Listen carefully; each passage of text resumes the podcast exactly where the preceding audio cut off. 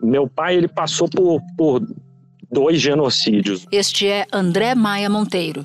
O primeiro ele sobreviveu e o segundo, infelizmente, ele não sobreviveu. André é professor da Universidade de Brasília e contou em uma entrevista exclusiva a Isabel Seta, produtora aqui do assunto, a história do pai, Cláudio Maia Monteiro. Meu pai era designer, né? Nasceu em 43, é, no Rio Grande do Sul, mas foi criado no Rio de Janeiro. Ele era um cara muito singular, assim, tinha um jeito alegre, meio descontraído, né? gostava de música, né? Um cara muito sensível, uma pessoa muito amável, é, assim, tinha um, tinha um espírito muito combativo também, né? Assim, ele era um pouco briguento com as coisas dele, com as coisas que ele achava certo. E ele passou os tempos de juventude dele aqui em Brasília, porque ele veio estudar arquitetura aqui em 63 na Universidade de Brasília. E na ocasião ele acabou se acabou aderindo ao movimento estudantil e com isso ele teve que sair de Brasília, fugiu e acabou indo fazer o curso de design no Rio de Janeiro, na EGE. E então veio o que André chamou de o primeiro genocídio. Ele trabalhava é, no Correio da Manhã, né, como diagramador, né. Em 68 tem o AI-5, quando realmente o regime endurece. E em 1970 ele foi preso, ele ficou cinco meses na prisão e foi torturado, né? Foi uma situação muito difícil, né? Porque ele tinha três filhos pequenos. Aí foi preso, perdeu um emprego, mas ele mesmo fala que em 1970, com três filhos, ele já estava um pouco afastado, né, de, dos grupos mesmo. Ele não estava mais militando exatamente. E tem essa coisa que é sempre estranha, né? Porque ele era filho de militar. O pai dele era militar, major brigadeiro da aeronáutica. Isso foi uma coisa que marcou muito, assim, a coisa a história da família, né? Você ser filho de militar, ao mesmo tempo você ser preso e torturado, né? É, anos mais tarde, quando ele entrou com o processo de anistia dele, eu tive acesso, né? Eu li o relato dele, né? realmente é uma coisa espantosa, assim, é brutal. As pessoas que tiveram contato com ele na época, né, que ele saiu da prisão, falam que achavam que ele nunca mais ia voltar a ficar normal, né? Felizmente sim, voltou e nunca engoliu a forma com que o país deixou para trás o seu período mais sombrio. Ele tinha uma mágoa muito grande, assim, de como as coisas se resolveram, né? É, da anistia, essa coisa de ser ampla e restrita ser levado da maneira que foi, né? Que o torturador e o torturado foram tratados como forças simétricas, né? Ele sempre foi muito combativo com isso, né? Ele achava um absurdo, assim, a maneira que a gente resolveu a situação aqui no Brasil, né? Em 79, né, com a lei de anistia, a expectativa era outra, né, do que fosse acontecer. E não da maneira que aconteceu. Então, a brutalidade do Estado foi considerada, assim, a mesma coisa que um, que um garoto andar com um panfleto, um cartaz, fazer uma música, é, fazer uma charge. Muitas décadas depois, veio o segundo. Foi bem na virada, né? Quando as, as primeiras vacinas estavam começando a chegar, dezembro de 2020, salvo engano, né? E teve aquele atraso. E aí ele acabou, né? Pegando Covid. Cláudio estava com 77 anos e sua saúde já não era mais a mesma. Ele tinha uma situação muito complicada de saúde já, então demandava um certo cuidado. E ele foi para o hospital e a priori ele estava indo bem, né? O médico foi fazendo aqueles relatórios diários, mas quando ele estava perto de ter alta, ele teve um, algum problema, né? Uma embolia. E aí ele não resistiu, assim, foi que é muito triste é porque foi muito perto, né, de, dele ter acesso ao que todo mundo deveria ter tido acesso, né? Não teve porque o governo Bolsonaro falhou no controle e no enfrentamento da pandemia, como explicou o infectologista Pedro Halal. 95 mil mortes poderiam ter sido evitadas se o Brasil tivesse comprado vacinas quando foi oferecido pelas empresas, especialmente pela Pfizer e depois pelo Butantan, a Coronavac. E ainda mais triste saber que se a mortalidade por Covid no Brasil fosse igual à média mundial, o Brasil teria evitado 480 mil dessas mortes. A explicação para essa mortalidade, cinco vezes maior que a média mundial, foi a atitude equivocada do Brasil de ignorar a ciência, de negar a pandemia, de deixar de usar máscara, de promover tratamentos que não servem para nada. Essa atitude equivocada foi conduzida não apenas pelo ex-presidente da República em períodos agudos da pandemia. Dois generais concentravam boa parte das decisões do governo. É, com a palavra, o chefe da Casa Civil, General Braga Neto. A Casa Civil, só para cumprindo a missão dela, que é de coordenar a coordenação dos ministérios e integração das ações, ela ativou, por determinação do senhor presidente, o comitê de crise. Esse comitê de crise ele permite um aumento da sinergia de todos os ministérios, que essas medidas que estão sendo adotadas elas permitem que essa sinergia atue nas medidas sanitárias, nas medidas econômicas e nas medidas psicossociais. Eduardo Pazuello vai assumir oficialmente o Ministério da Saúde depois de quase quatro meses como interino no cargo. Eu não sabia nem o que era o SUS. Assumiu quando o Brasil tinha 15 mil mortos por Covid e vai para casa dez meses depois, quando estamos chegando a 300 mil. Agora, o presidente empossado promete não deixar isso para trás. O período que se encerra foi marcado por uma das maiores tragédias da história, a pandemia de Covid-19. Em nenhum outro país a quantidade de vítimas fatais foi tão alta proporcionalmente à população quanto no Brasil.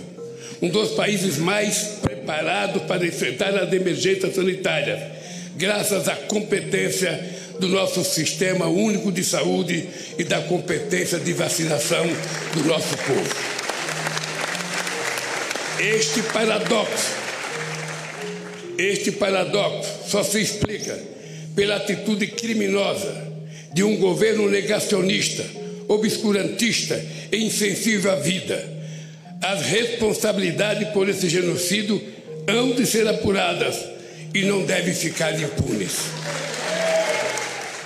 Um discurso que André recebeu com esperança. É importante é, a gente realmente atrás para não fazer o que a gente fez na redemocratização. Eu entendo que depois de décadas é, de ditadura, as pessoas estavam ansiosas. O que o Lula está indicando não aconteça, talvez a gente tenha um fantasma mais uma vez daqui a alguns anos. Então, é, essa história tem que ser colocada agora para todo mundo, tem que ser discutida, tem que ser pautada, não tem como ter anistia. Mais uma vez. Como também expressou a multidão que acompanhou a posse.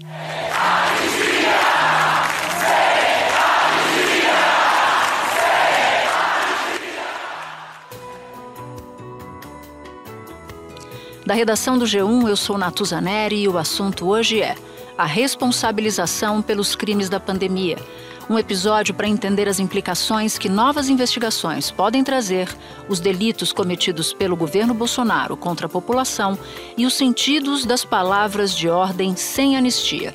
Para isso, eu converso com a jurista Deise Ventura, professora titular de ética da Faculdade de Saúde Pública da USP e que coordenou, pela mesma universidade, um estudo que analisou mais de 3 mil normas relacionadas à Covid-19 baixadas pela gestão Bolsonaro e que foi a base da CPI da Covid no Senado. Terça-feira, 3 de janeiro. Deise, eu queria começar te perguntando o que, que muda em relação a possíveis responsabilizações criminais da gestão da pandemia com a mudança de governo. Muda muita coisa. Acho que do ponto de vista objetivo, nós temos as quebras de sigilo que já foram anunciadas e já, de uma certa forma, encaminhadas em relação a atos praticados pelo governo federal. O presidente da República assina despacho que determina que a Controladoria Geral da União reavalie, no prazo de 30 dias, as decisões que impuseram sigilo indevido sobre informações e documentos da administração pública.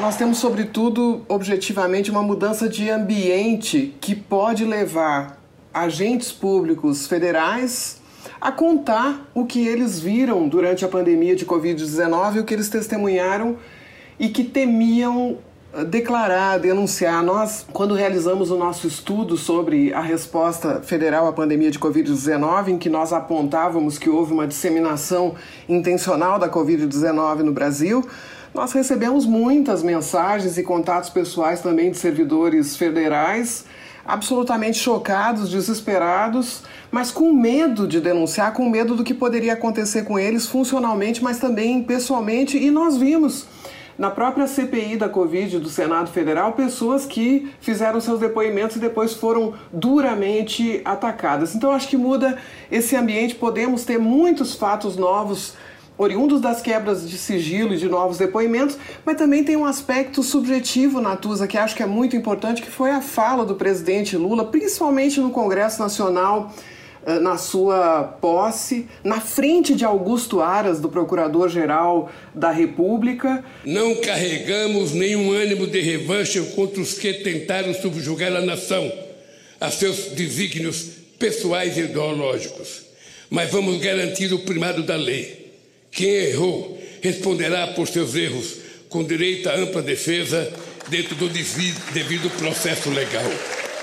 Que sinaliza algo subjetivo decisivo, que é o governo não vai esquecer, o atual governo não vai esquecer o que aconteceu durante a pandemia de Covid-19 e a lei será cumprida, porque infelizmente Hoje nós nos encontramos numa situação de violação da ordem jurídico-constitucional brasileira, porque a Procuradoria-Geral da República não tomou as providências que teria o dever de tomar diante dos crimes cometidos durante a pandemia. Então acho que é uma mudança muito expressiva, embora quem processa e julga seja o judiciário e não o executivo, essa mudança acredito que é bastante auspiciosa para nós que lutamos pela justiça. Agora, no primeiro discurso do Lula que você mesma mencionou, ele usou a palavra genocídio. Qual é o significado, o sentido de usar essa palavra e se você acha que essa palavra é adequada? Creio que é uma palavra muito adequada e foi uma surpresa maravilhosa vê-la na boca do presidente da República com toda a força que ele traz nesse seu terceiro mandato, com toda, toda a esperança de mudança que ele representa. Do ponto de vista técnico, falar em genocídio significa reconhecer, ou em todo caso, na perspectiva do Lula e do governo que ele representa, ele percebe que teria havido uma tentativa de eliminar um determinado grupo da população brasileira. Essa é a essência do ponto de vista técnica, do, técnico perdão, do, do crime de, de genocídio.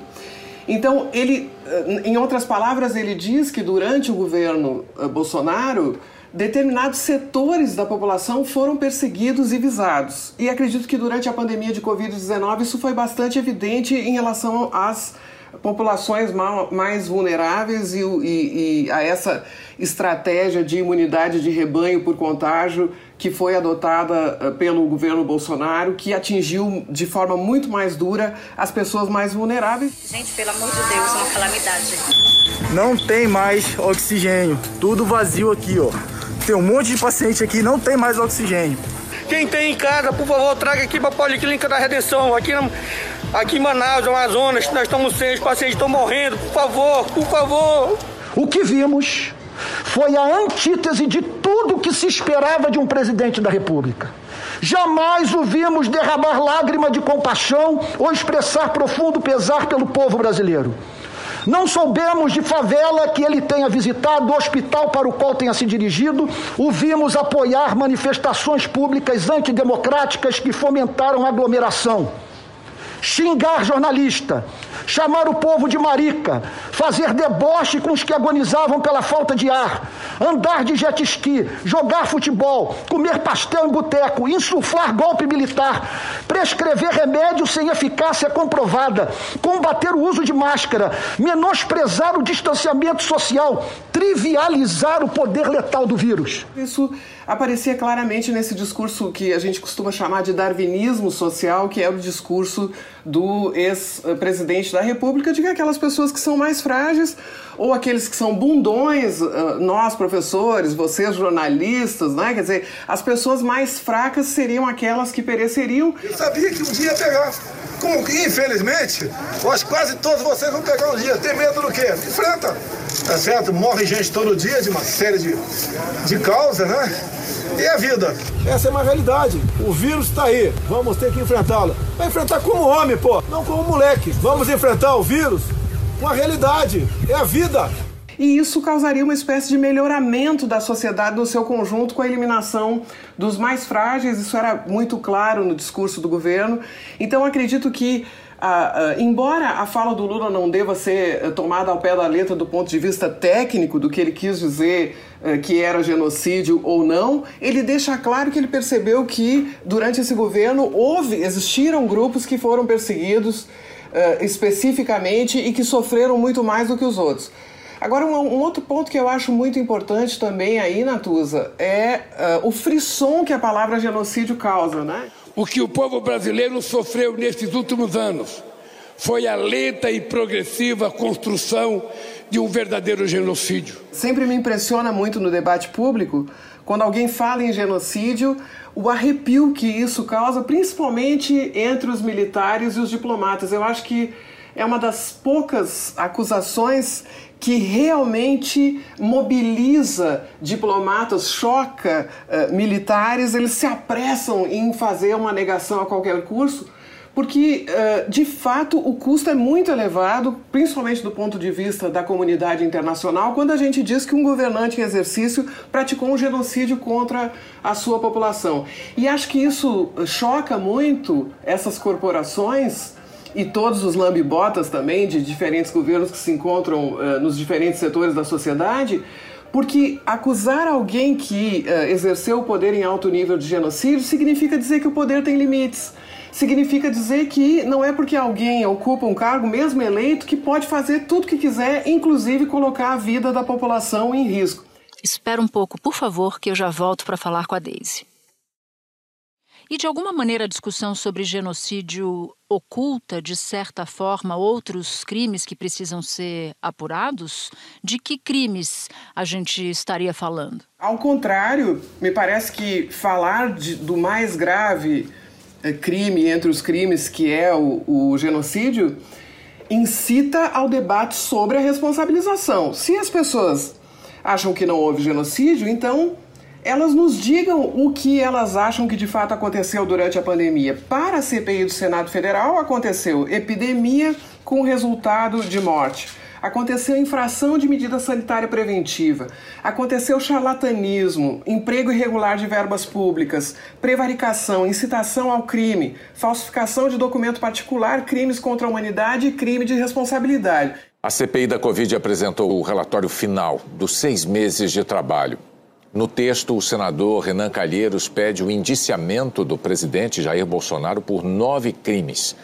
O relatório também atribui crimes a três filhos do presidente, ministros, ex-ministros, deputados federais, funcionários do governo, médicos e empresários. Então vamos discutir se não é genocídio? Quais são esses crimes? A gente viu agora, há poucos dias, a Polícia Federal concluir que houve ameaça à paz e incitação ao crime quando o ex-presidente da República associou a vacina contra a Covid ao HIV-AIDS a Polícia Federal está pedindo ao Supremo Tribunal Federal autorização para pegar, colher um novo depoimento do presidente Jair Bolsonaro. Também pede autorização para fazer indiciamentos nessa que é uma investigação que começou em março. Estamos falando aqui do caso que o presidente Jair Bolsonaro usou uma transmissão na internet para fazer uma falsa associação entre vacina para Covid-19 e HIV. Ele responde por isso no no, na polícia, né, tem esse inquérito aberto e ele pode responder por epidemia, infração de medida sanitária, preventiva e incitação ao crime. Nós tivemos, Natuza, uma interpretação da Procuradoria-Geral da República que é nefasta para a saúde pública brasileira quando a PGR diz nos seus inúmeros, incontáveis, incansáveis pedidos de arquivamento de investigações e processos contra o presidente da República, o ex-presidente da República e seus aliados, entendimentos que podem ser fatais para o futuro da saúde pública brasileira. Por exemplo, dizer que não existe prevaricação quando uma autoridade exerce o seu poder discricionário na escolha da conduta a tomar no exercício das funções. Então as autoridades podem mentir que a vacina para Covid-19 causa AIDS, as, as autoridades podem disseminar um vírus para que o comércio fique fechado menos tempo. Né? Quando a Procuradoria-Geral da República falou sobre as aglomerações que o presidente pessoalmente causou, no meu entendimento, claríssimo crime de epidemia, conforme prescrito uh, pelo, previsto perdão, pelo Código Penal. Quando a Procuradoria-Geral da República uh, tenta excluir esse crime praticado ao fomentar diretamente aglomerações em todo o território nacional no, no pico da pandemia, ela diz que as pessoas que compareceram aos eventos assumiram a responsabilidade, já que elas tinham conhecimento que existia uma pandemia. A PGR também disse, Natuza, que não podia apontar a existência do crime porque uh, quem indicou que teria havido esse crime, a CPI no caso, não identificou cada paciente internado e cada contato direto ou indireto desses pacientes nas aglomerações com o presidente da República.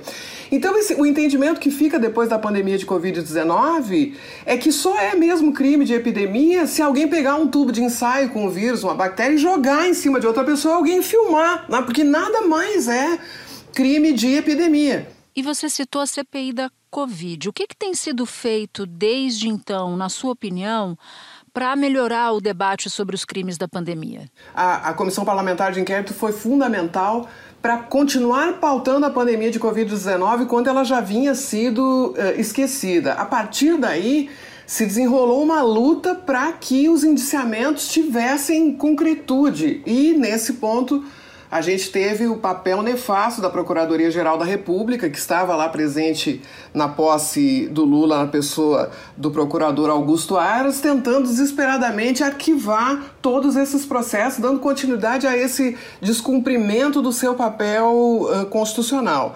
Então, acho que há é, essa retomada das investigações dos processos é muito importante. E a valorização de quem nunca se calou nesse período também, porque existem associações de vítimas e de familiares de vítimas da Covid-19 é, que nunca descansaram, propuseram dezenas de ações judiciais, estão aí lutando, tentando se organizar. Eu acho que uh, é preciso que o novo governo dê muita visibilidade e escute essas associações de vítimas, assim como diversos setores da saúde, o Conselho Nacional da Saúde, que nunca deixou de alertar sobre a gravidade do que estava acontecendo, a Associação Brasileira de Saúde Coletiva, a Abrasco. Creio que esses atores que nunca calaram sobre os crimes praticados durante a pandemia devem hoje ser valorizados e escutados. Desde e o Brasil não é exatamente um exemplo em termos de relação com o seu passado, né? Tá aí a ditadura militar para não nos deixar mentir. Mas olhando para a pandemia, quais são as consequências éticas e as consequências políticas disso para um país como o nosso?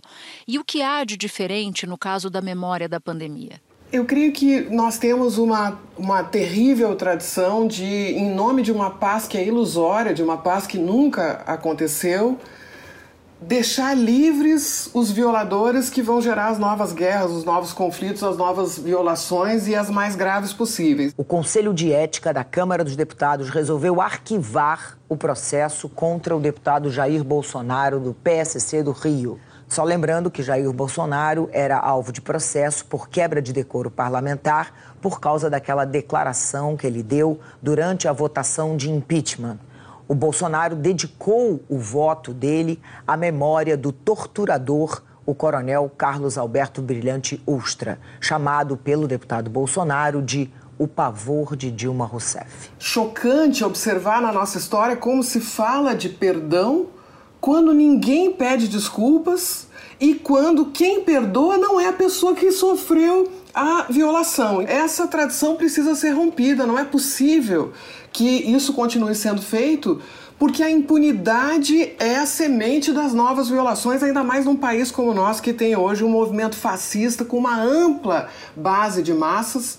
Não é possível que aconteça de novo no Brasil ou em qualquer outro país que um governo de, democraticamente eleito dissemine uma doença grave, dissemine uh, notícias falsas. Isso não pode mais acontecer. Haja contra uh, os governadores, os prefeitos, haja contra a sociedade civil, as universidades e a ciência. Então, esse é um momento muito importante da história do Brasil em que nós precisamos, de fato, responsabilizar quem cometeu esses crimes para que nunca mais aconteçam.